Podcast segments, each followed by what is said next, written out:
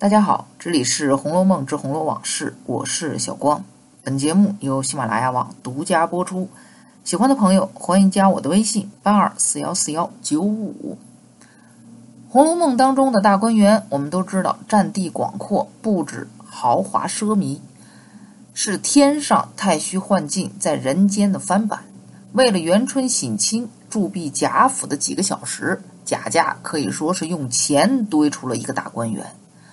无论硬件、软件，都让人叹为观止。否则，贾蓉等人也不会说再两年再一回省亲，只怕就清穷了的话。对于这次省亲的面子工程到底花了多少，书里没具体说，但却提到了这么一句话：那还是贾强要去姑苏出差之前，到贾琏、凤姐处说的。贾琏道：“这一项银子动哪一处的？”贾强说。财也溢到这里，赖爷爷说不用从京里带下去，江南甄家还收着我们五万两银子，明日写一封书信汇票，我们带去，先支三万，下剩二万存着，等置办花烛彩灯并各色帘笼帐幔的使费。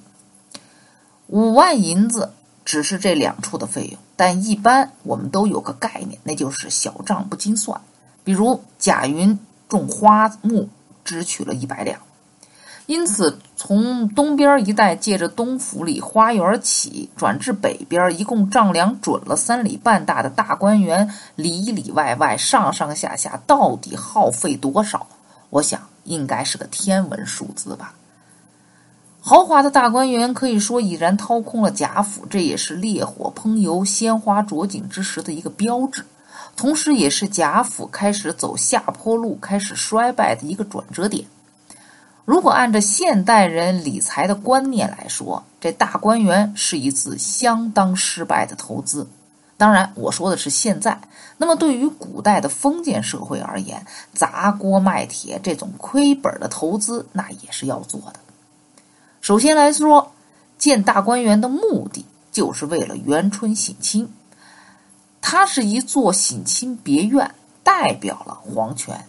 如果不是之后元春让宝玉、宝钗等人入住其中，那么这园子铁定是要被封的，外人不得入内。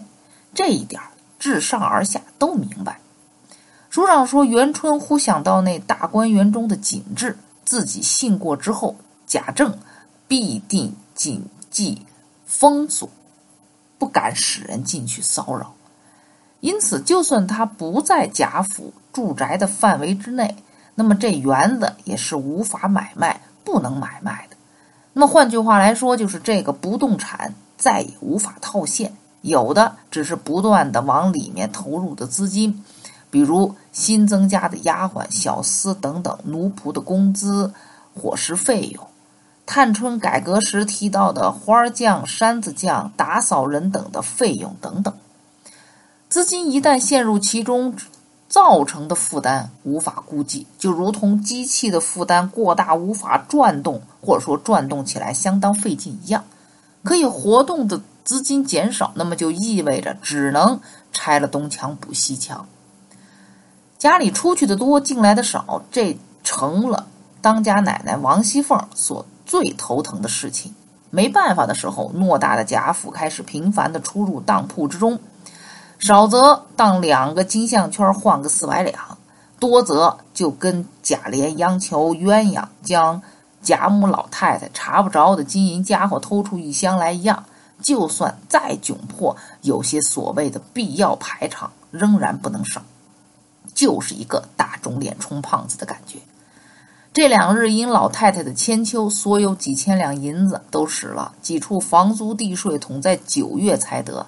这会子竟接不上，明儿又要送南安府的礼，又要预备娘娘的重阳礼，还有几家红白大礼，至少也得三二千两银子用。这些正如冷子兴在之前说的，日用排场费用又不能省减。如今外面的架子虽未盛倒，内囊却已进了上来。修大观园之前如此，那么修了园子之后状况更堪忧。但是府中众人呢，依旧如之前的生活，安抚尊荣者尽多，运筹谋划者无一。哪怕探春的心力除宿币可以每年省个大概四百两银子，那又如何呢？简直就如同杯水车薪一般。一颗石子投入水中没有丝毫作用，一点涟漪根本无法搅动贾府偌大的死水潭子。这告诫了我们啊，别总当月光族，攒钱是非常有必要的，而且备用金也千万别动，以防不时之需。否则，被动的局面一旦开启，就如同恶性循环、死循环一般，周而复始，无穷无尽。一座漂亮、豪华、奢侈的人间天堂——世外桃源大观园，众多的故事发生其中，里面充满了少男少女们灵动的诗歌、开怀的笑声、为情而落的眼泪，承载着洋溢的青春以及一切美好的回忆。可有人想过，在这些背后支撑的却是贾府时断时续的资金链，是一个尾大不掉的一个负担。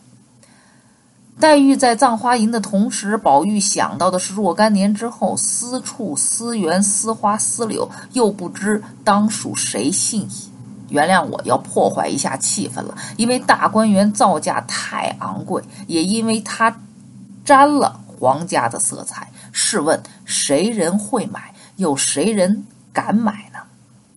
那好，那今天的《红楼梦之红楼往事》就到这里结束。我是小光，本节目由喜马拉雅网独家播出。我们下期再见。